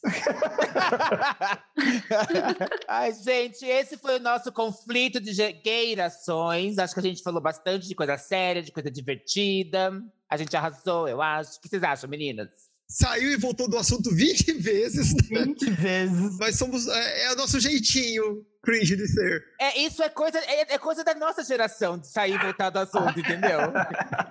Muita referência, né? Muita coisa pra falar. É. Amei o episódio de hoje, amei a participação dessa voz divina que veio aqui nos agraciar. Muito obrigada. A nossa consciência padrão. Nossa consciência padrãozinho feminina. Você me respeita, você me respeita.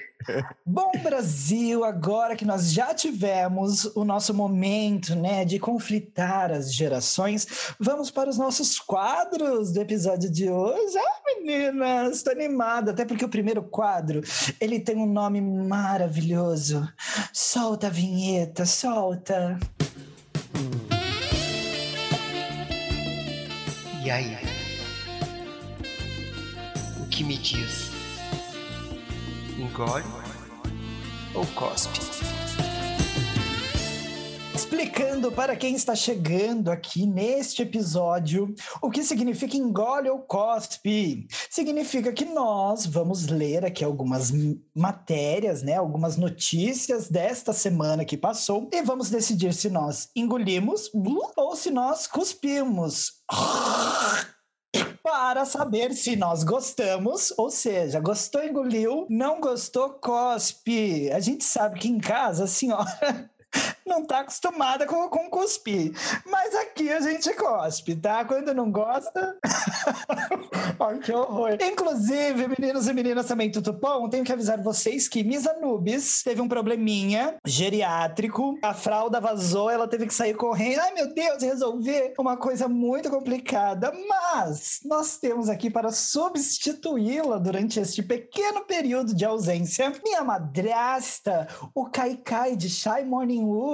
Bem-vinda, Miss Fit! Oi, gente. Tô aqui, todes para vocês. Miss Fit, só para dar um bem rapidinho assim, quem é a senhora no rolê? Você faz um resuminho. Ah, eu sou uma bicha velha, maricona, amarga, vivo a minha vida, pago meu, minhas contas, meus boletos. De vez em quando eu faço drag, de vez em quando eu não faço. Mas assim, sempre bonita, isso é importante. Mesmo cagada, eu me sinto bonita. Essa sou eu, bem.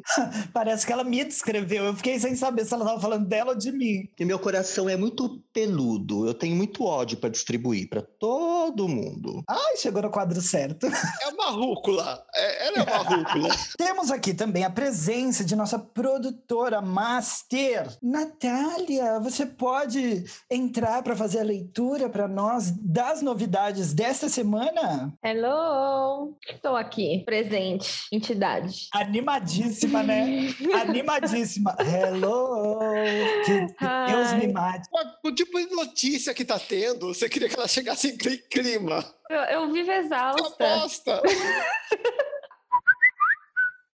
Ai, semana de Jogos Olímpicos, né? Ô, Jesus. Pra quê? Como se a gente precisasse disso, né? Vai começar, mas não devia. Pois é. E aí começamos com os Jogos Olímpicos. Tem 79 casos de Covid.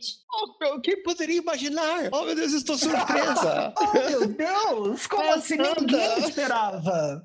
Ninguém esperava. Ainda mais que É esses atletas, todo um mesmo? bando de gente jovem, né? É, incluindo atletas e membros de delegações profissionais da imprensa. E né? tá lá todo mundo junto, vai passando um pro outro, né? Então, mas assim, é uma notícia para cuspir, até porque assim, essa Olimpíada, assim como a Copa América aqui no Brasil, né? Ai, que Ou- desnecessário, né? A Cepa América ou Cova América, como todo mundo falou bastante, né? Muito pro- com muita propriedade. Não era para estar acontecendo, né? Eu cuspe e já coloca a máscara de novo para que não pegar a Covid desses desgraçados que estão aí se, se aglomerando. E Misfit, cospe ou engole? Eu cuspo na cara de cada um deles. Porque, pelo amor de Deus, né, gente? Tá, tem gente morrendo, caralho. Vai jogar bola, vai jogar vôlei, vai jogar handball, vai ficar cuspindo perdigoto na cara dos outros. O povo japonês tá muito revoltado, viu? O povo japonês, na sua grande maioria, foi muito contra essa Copa.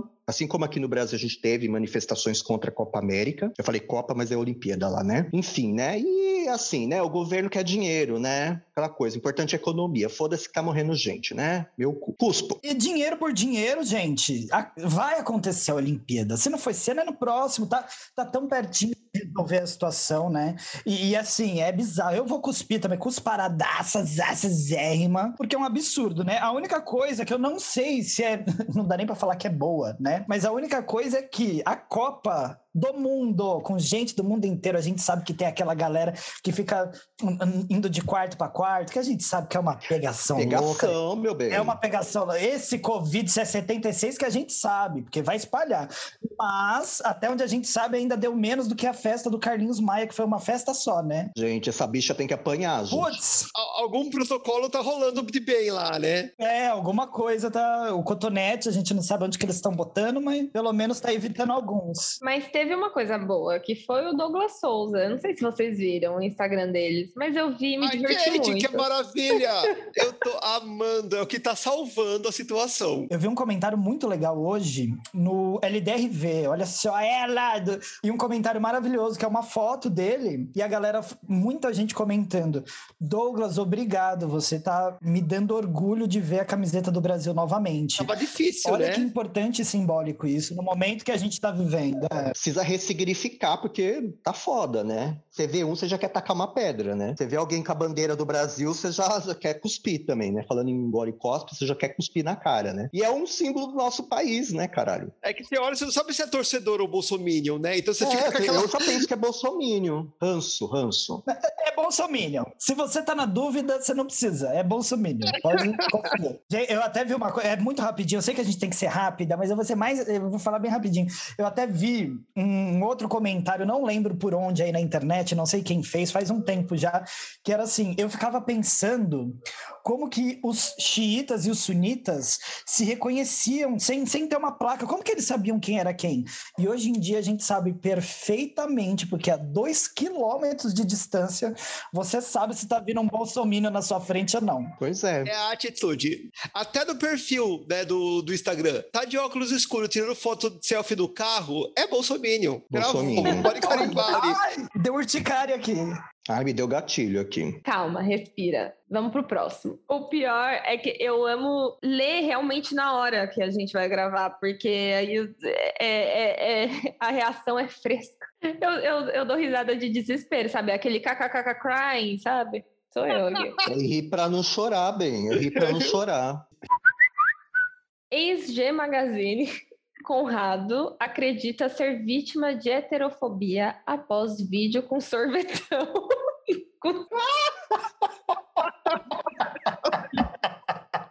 Manchete lá é um espetáculo em si, né?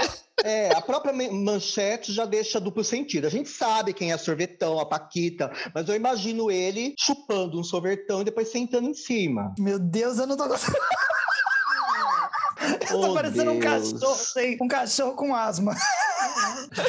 Não, tem, calma, tem, tem um plus aqui embaixo, que tá. Recentemente, apelou para que as empresas patrocinem ele e a esposa por serem um casal hétero, cristão e conservador. Pau no cu dele. Como se não tivesse ninguém patrocinando pessoas hétero-cristãs conservadoras. É coitados como sofrem. Queria biscoito, né? E assim, ele quer, ele quer justificar o quê? Que ele não tem talento e precisa que, falar que é porque ele é hétero e conservador, que ninguém dá, dá a vez pra ele. Moço, ó, a sua G Magazine foi uma bosta. E ninguém lembra de você porque você nunca teve talento. Pronto. Não é porque você é hétero, bem. E aí, Misfit, você tá, você tá engolindo ou tá cuspindo? Conta pra nós. Cuspindo, escarrando na cara dele. Aliás, eu tô cagando pra ele também. litros, litros. Um babuinão, né? Que já, já cai já pá na cara da pessoa. É, um sorvete na cara dele. Ai, que horror. E dona Chay? Olha, não tem como não cuspir, né? Pra, pra começar, a heterofobia não existe. Você que está ouvindo aí em casa, aprenda, escreva 100 vezes no seu caderninho de caligrafia. Heterofobia não existe. Não dá para você oprimir. Ideologia de gênero também não, bem. Também não. Heterofobia, ideologia de gênero, racismo reverso, isso é igual. ET Bilu. É, é, Bilu é igual unicórnio, não existe, tá? Então não dá para uma Como assim pessoa. unicórnio não existe? Depende do que você tomou. Nath, eu tava fantasiada aquele dia. Para, menina, eu já expliquei. Eu tô chocada. Como assim? Você joga essa informação aqui assim? O MDzão tava forte. Mas é isso, ó, eu, eu vou cuspir, não tenho nem o que falar. Que- Quem é Conrado? Quem é você na fila do pão? Tanto que assim, é, te- teve que ter um aposto ainda. Conrado em G Magazine, porque se não falasse isso, ninguém saberia quem era Conrado. Ele fazia o Didi, gente, programa do Didi, não precisa falar mais nada, né? Olha que currículo horrível. Ó, eu, nem, eu nem vou cuspir mais, porque a vida já cuspiu nele. Gente, que mulher amarga. Não é? É, Vocês viram essa Misfit que é amarga? O melhor Mi- Misfit antes de começar a gravar o episódio. Eu não banco um processo, não posso com um processo. Começa o episódio e vrau! Eu vou cagar na cara dele! Eu vou cuspir! Eu vou... Isso porque eu tô medicada, hein? Tô medicada. Gente, eu vou cuspir também. Eu vou cuspir porque, né? É, é que vídeo ridículo, né? Não sei se todas viram, mas que vídeo ridículo. E ela, porque nós somos um casal heterossexual, cristão, conservador. Será que alguma empresa patrocina? Minha vontade era responder. Eu tenho um trator que passa em cima, serve? Até porque, quando a gente tá falando em arte, não é isso que importa. Se ele é artista, como ele diz que é, vai lá e faz seu job, gatos. O que você é, ideologicamente falando, não importa. Desde que você entregue um conteúdo de qualidade para o seu público, vai fazer teu trabalho. Não fica buscando biscoitinho, gata. Tá cuspindo escarrada.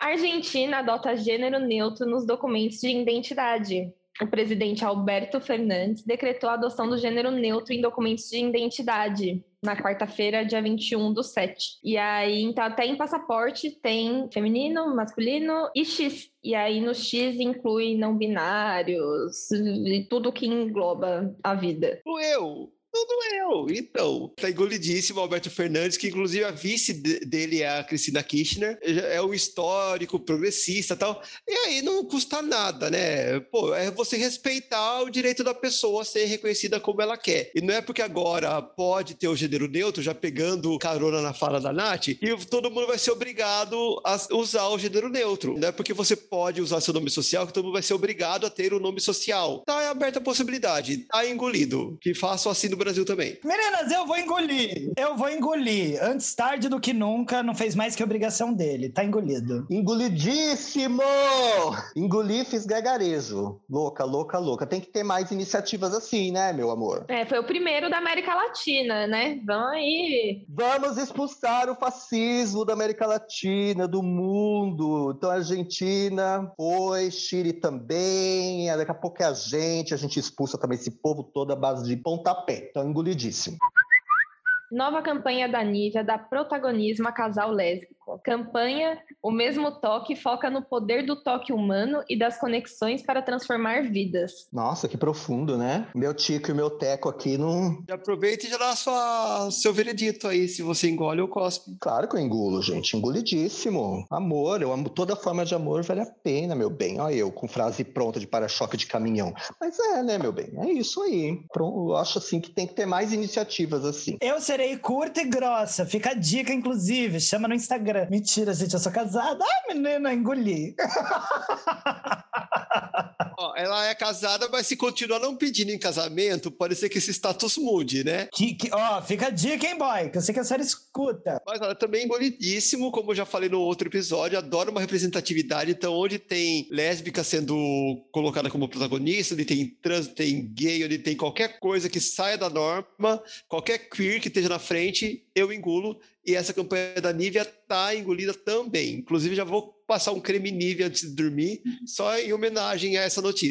Eu já tô toda hidratada. Fica até aí a homenagem para as propagandas, inclusive, que tivemos recentemente agora, entre junho e julho, que foram referentes, né, ao mês do orgulho LGBTQIAP+.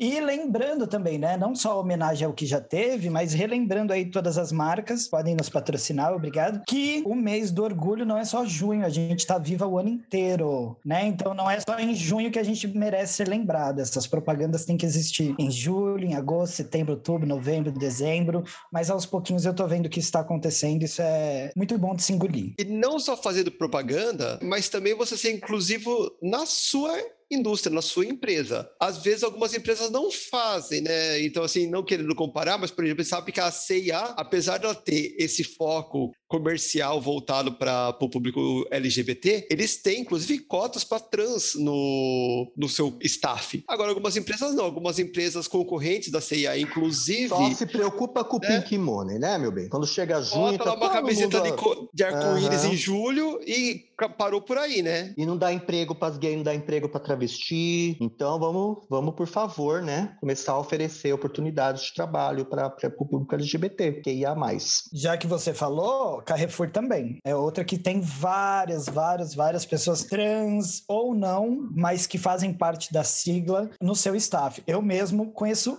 vários aqui da minha região e praticamente todos eles a gente consegue identificar pessoas trans, entre outras. Também Inclusive, falar. CIA e Carrefour, se quiser aproveitar essa propaganda de graça que a gente fez pra vocês, chama no privado que a gente manda o Pix, tá? O meu Pix é 054 meia...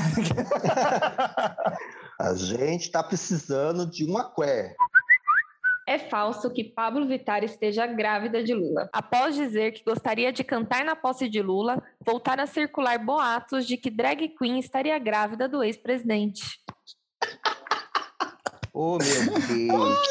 Deus! Gente, ai, eu posso. Fala, Chay, fala, fala. Não, essa eu, eu vou ter que engolir porque a manchete é maravilhosa.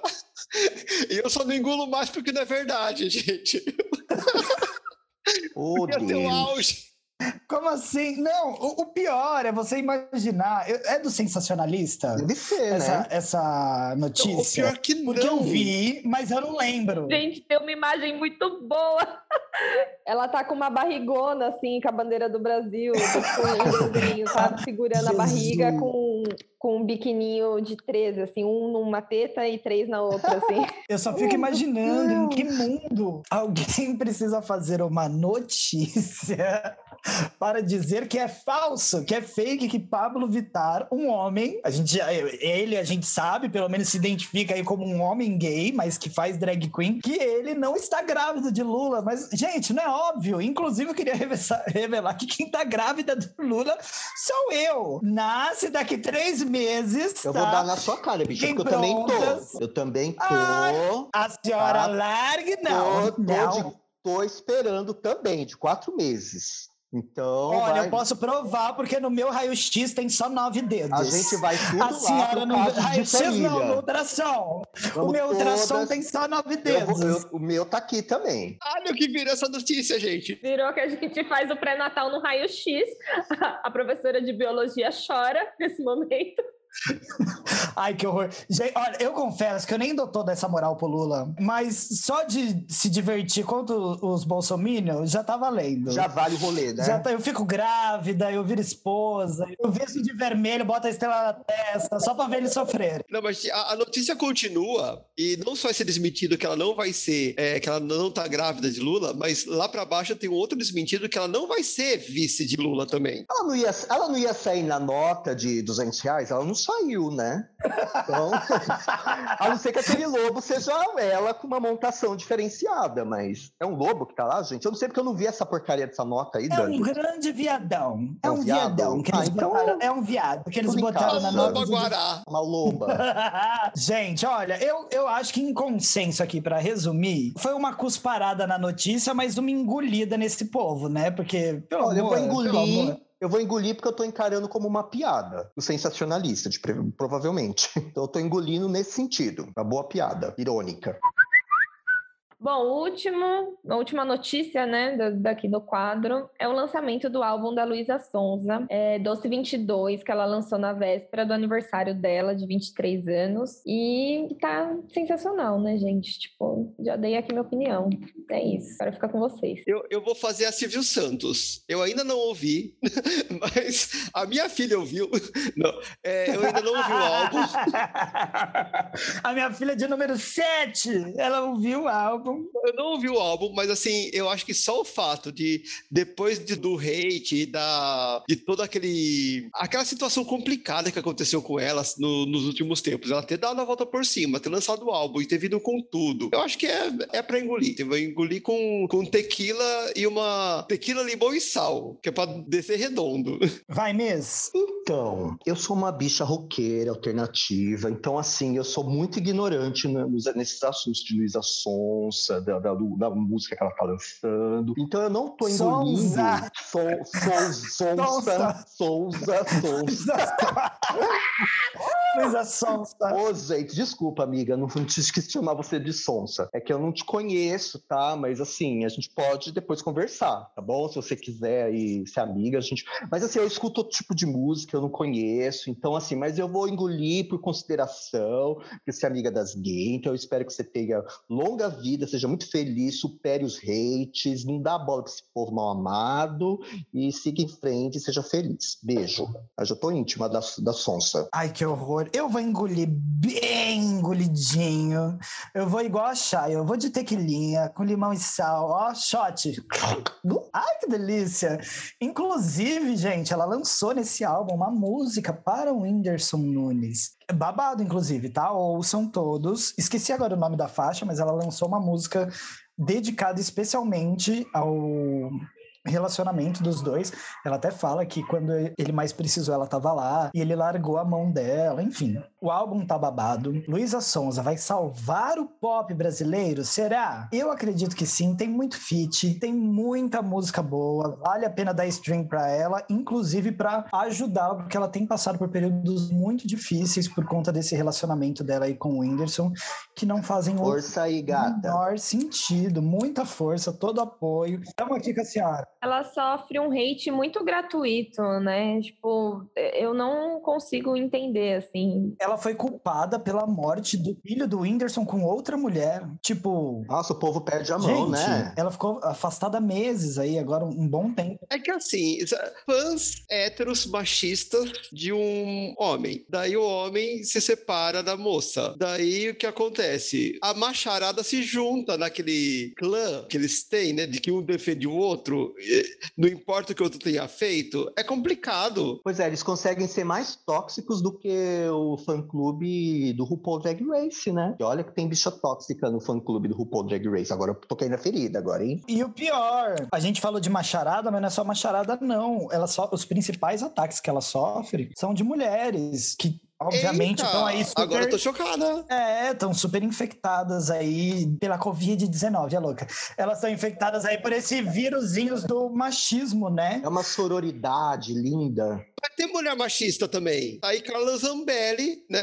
Beijo, Sarah Winter. Vá, vá pra merda. Vai pro inferno. Eu vejo gente falando assim: "Ah, não, porque quando ela tava, quando ela começou o relacionamento com ele, ela era assim, assim, assim, físico. E agora, nossa, ela mudou e mudou a postura. Gente, a menina acabou de fazer 23 anos, sabe? As pessoas crescem. Ela tá em processo de mudança, independente de quantos anos ela tá fazendo, sabe? Mas ela tá naquele, naquela fase que a gente mais muda, né? E tá se descobrindo e tá testando coisas, enfim. E, e ela tá vivendo e cacete, deixa a menina em paz. Mas enfim, gente, eu acho que resumindo, ela é linda, talentosa, tá lançando trabalhos incríveis um atrás do outro. E assim, Luísa, qualquer coisa me liga. Me chama no inbox. Luísa, me chama pra produzir seu clipe, Miguel. Tão lindo, todos são de tão bom gosto, tão bem feito. Eu faço um cai-cai também, eu viro lésbica. Me chama que eu vou. A senhora é maravilhosa.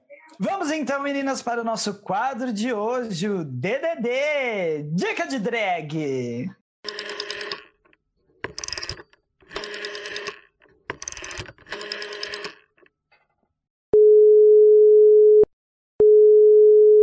Alô, atenção para DDD.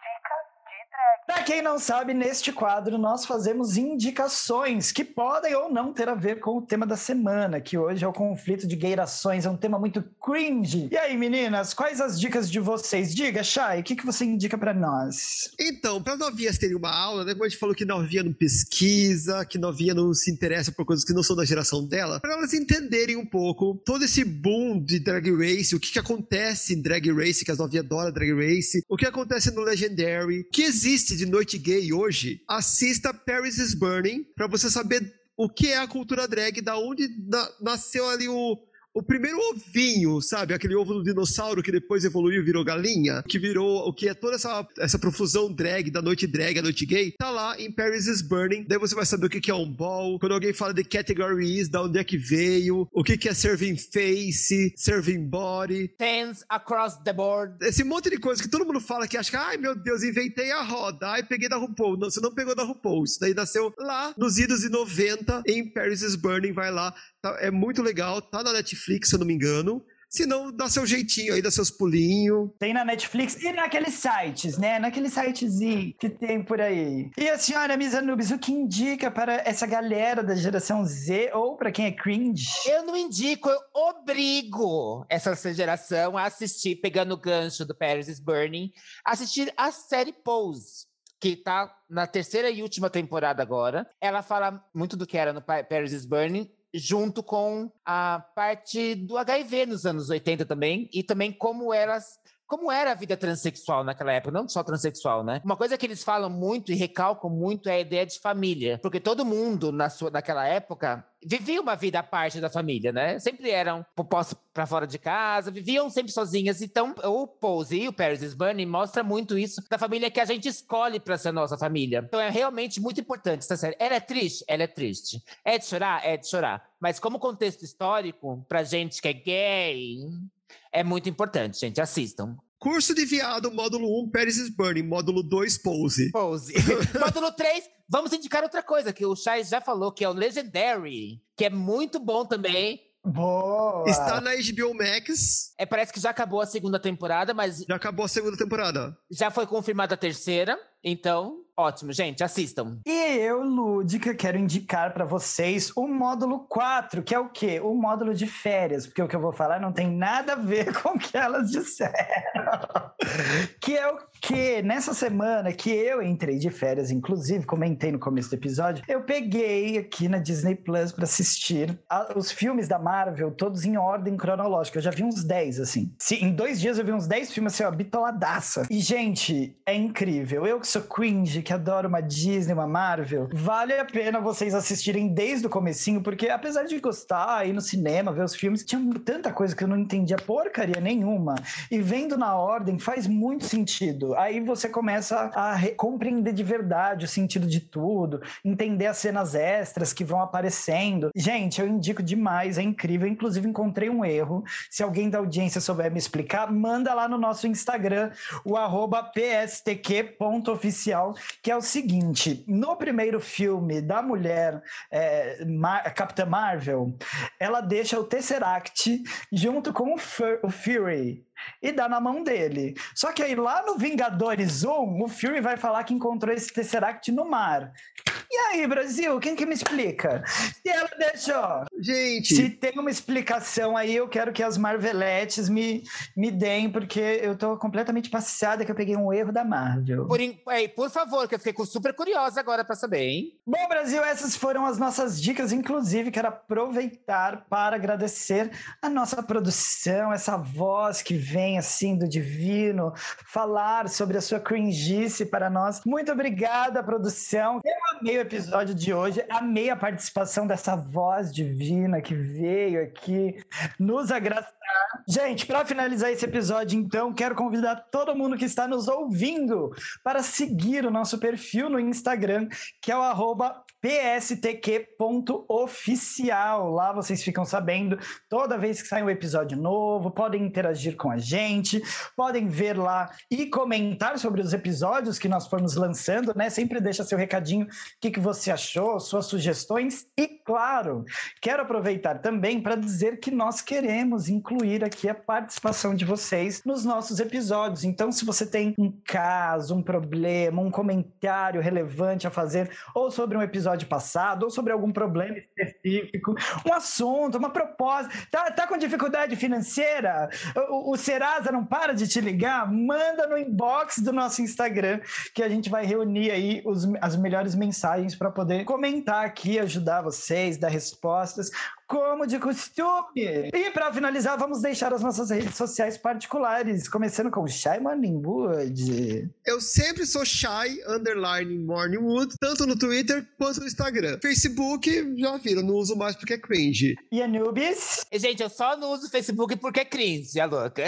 Na verdade, você pode me seguir no, no Instagram, né? Arroba AnubisDrag. Ou no Twitter, eu vou, prometo que vou aumentar a minha participação no Twitter. Por enquanto, tá só pra acompanhar ator pornô. Ator pornô. Ai, que delícia! A página do Irmãos Dotados, mas tudo bem. não que eu veja, não que eu saiba. Eu sou então a Lúdica, amei esse episódio, muito obrigado para todos que ouviram, as meninas e todo o Brasil brasileiro. Vocês podem me encontrar pelo Instagram também, é minha única rede social no momento. Eu tenho dois, então tem o Instagram principal, que é o LGPedroso, lá vocês encontram é uma montada de drag, minhas maquiagens artísticas, entre outras palhacitas, mas e lá vocês também já encontram o link direto para o meu Instagram, que é só drag, que é o arroba show da Lúdica. Me sigam lá nos dois, que sempre tem conteúdo diferente em cada um deles, tá bom? Ai, gente, ó, esse- e se vocês olharem na bio do Instagram nosso, do oficial, tem o Linktree, que vocês acham todos os links de todo, todo mundo que tá aqui, de todos os Instagrams. Arrasou. Fechado então, meninas. Muito obrigado. Um beijo e até a próxima. Lúdica, desconectando completamente. Beijos e até! Até! Beijo! Ooh.